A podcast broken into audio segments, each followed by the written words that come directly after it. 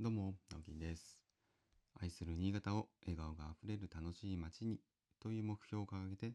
新潟エンジョイクラブという活動を始めました。普段は新潟市内で建築事務所を友人と共同経営したり、個人では築50年の空き家を取得して、地域の子どもたちの子どもたちがのびのびと遊べる場所に、えーリノベーション、改装工事をしていたりします。えーこの配信は三条市の佐藤工務店佐藤さんの提供でお送りしております。えー、っと、そんな佐藤さんとエスネルデザインの村松さんの3人で対談した模様を音声収録して、えー特別配信という形で、えー全3回に分けて無料配信をしております。えーこの他ですね、えーこの無料配信の中に収まりきらなかったあ前編ですね、え1時間半を超える無料無料版をさらに超える、え無編集フルバージョンを有料で販売しております。えこちらはインターネットサイトのストアーズという通販サイトですね。の中で「ナオキンのお店」というところで、え購入いただけますので、え税込み1000円ですね、えー買われた方には、えー音声データを送ります。はい。ぜひよろしくお願いいたします。えーそれともう一つ、えー先日私が参加してきた、え新潟県の第1回、え森林林業基本戦略検討委員会というところの、まあ、内容ですねちょっとこう全部公にしちゃいけないのかなと勝手に、ちょっと気を使いまして、えー一応有料配信という形で販売をしております。こちらは500円で販売しておりますので、えー皆さんぜひよろしくお願いします。どちらも、えーこちらの収益はすべて、え空き家を改装している寺尾の空き家こちらの改装資金に充てさせていただきますのでどうぞよろしくお願いいたします。えー、っとですね今あのトイレを作ってます。そうでトイレ本体は、えー佐藤工務店の佐藤さんがなんと寄付をしていただいたんです。はい、今事務所に届いているんですがこれも現場に持っていかないといけないですね。で、まあ、トイレがあるから OK ということではなくてですね配管がですね全部下水に今つながってないんですねとても古い建物なのであのー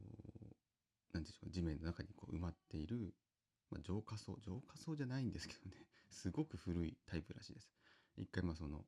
ねあのこうお物をこう溜めて水だけがえっ、と今なんていうんですかね。道の方にこう流れてってる。で道の方には一応下水道の穴があってそこにこう流れて出るという状態なんですけど、まあ、やっぱり新しく使うためにはちゃんと、えー敷地内の下水道のところにですね流さないといけないというところでそれを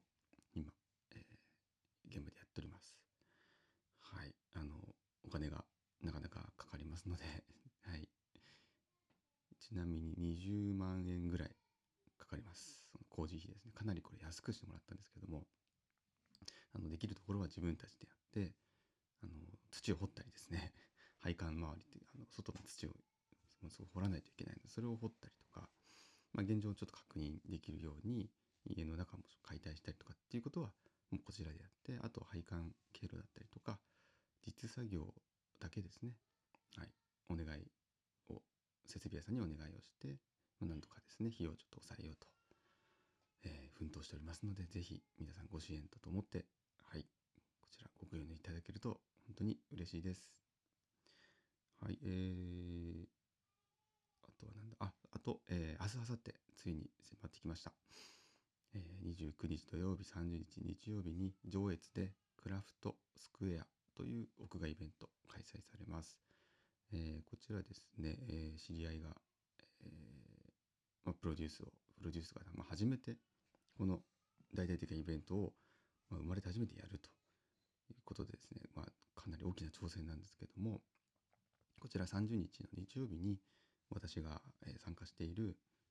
歌が大好き7人組おじさんのボーカルグループおじさんズという、えーグループが、えー初デビュー、まあ、歌をですね皆さんの前で披露するわけです。それがですね日曜日の6時半から。はい。いや全然緊張してないんですけどね。なんか、うん、頑張ってね今車の中で練習してます。常に。はい。大丈夫かな。まあでもせっかくなんで楽しみたいと思いますのでね。あの皆さん是非クラクラフトスクエアイン上越というあの調べてみてください。あの他にもいろんなフードトラックとか、えー、催し物かなり、え、充実してきてるようです。私もあの中身全部知ってるわけではないんですが、ね、天気もどうやら持ちそうです。はい。ちょっとね新潟の方からは足を伸ばさないといけませんが少し足を伸ばしてプチ旅行イベントいかがでしょうか。はい。よろしくお願いいたします。はい。ということでじゃあ今日また本題いきましょう。えー、もう4分しかないですがナバイタができるまでの続きですね。で昨日までは、えーまあ、自分たちで、えー、DIY セルフビルド、ね、私とあとオーナー夫妻である中山くん篠さん。この3人がメインになって実作業をしていこうというところが、まあ、決まりました。で、えーまあ、最初の頃はですね実は私もちょっと他の現場が忙しくて、えー、現場行けなかったので解体工事はうんあれはもうほんと寒くなってきて11月12月11月ぐらいから始めたんですかね。その時はまああのお二人にですねちょっと託しまして、まあ、こうとこうとこうとこういうふうに壊してねということで、えーまあ、本当にもう丸裸にするぐらい。あの外の外壁はなんとかあの壊してないけど中はガランドみたいな状態まで壊してもらいました。もともとねあの居酒屋だったので、まあ、本当に、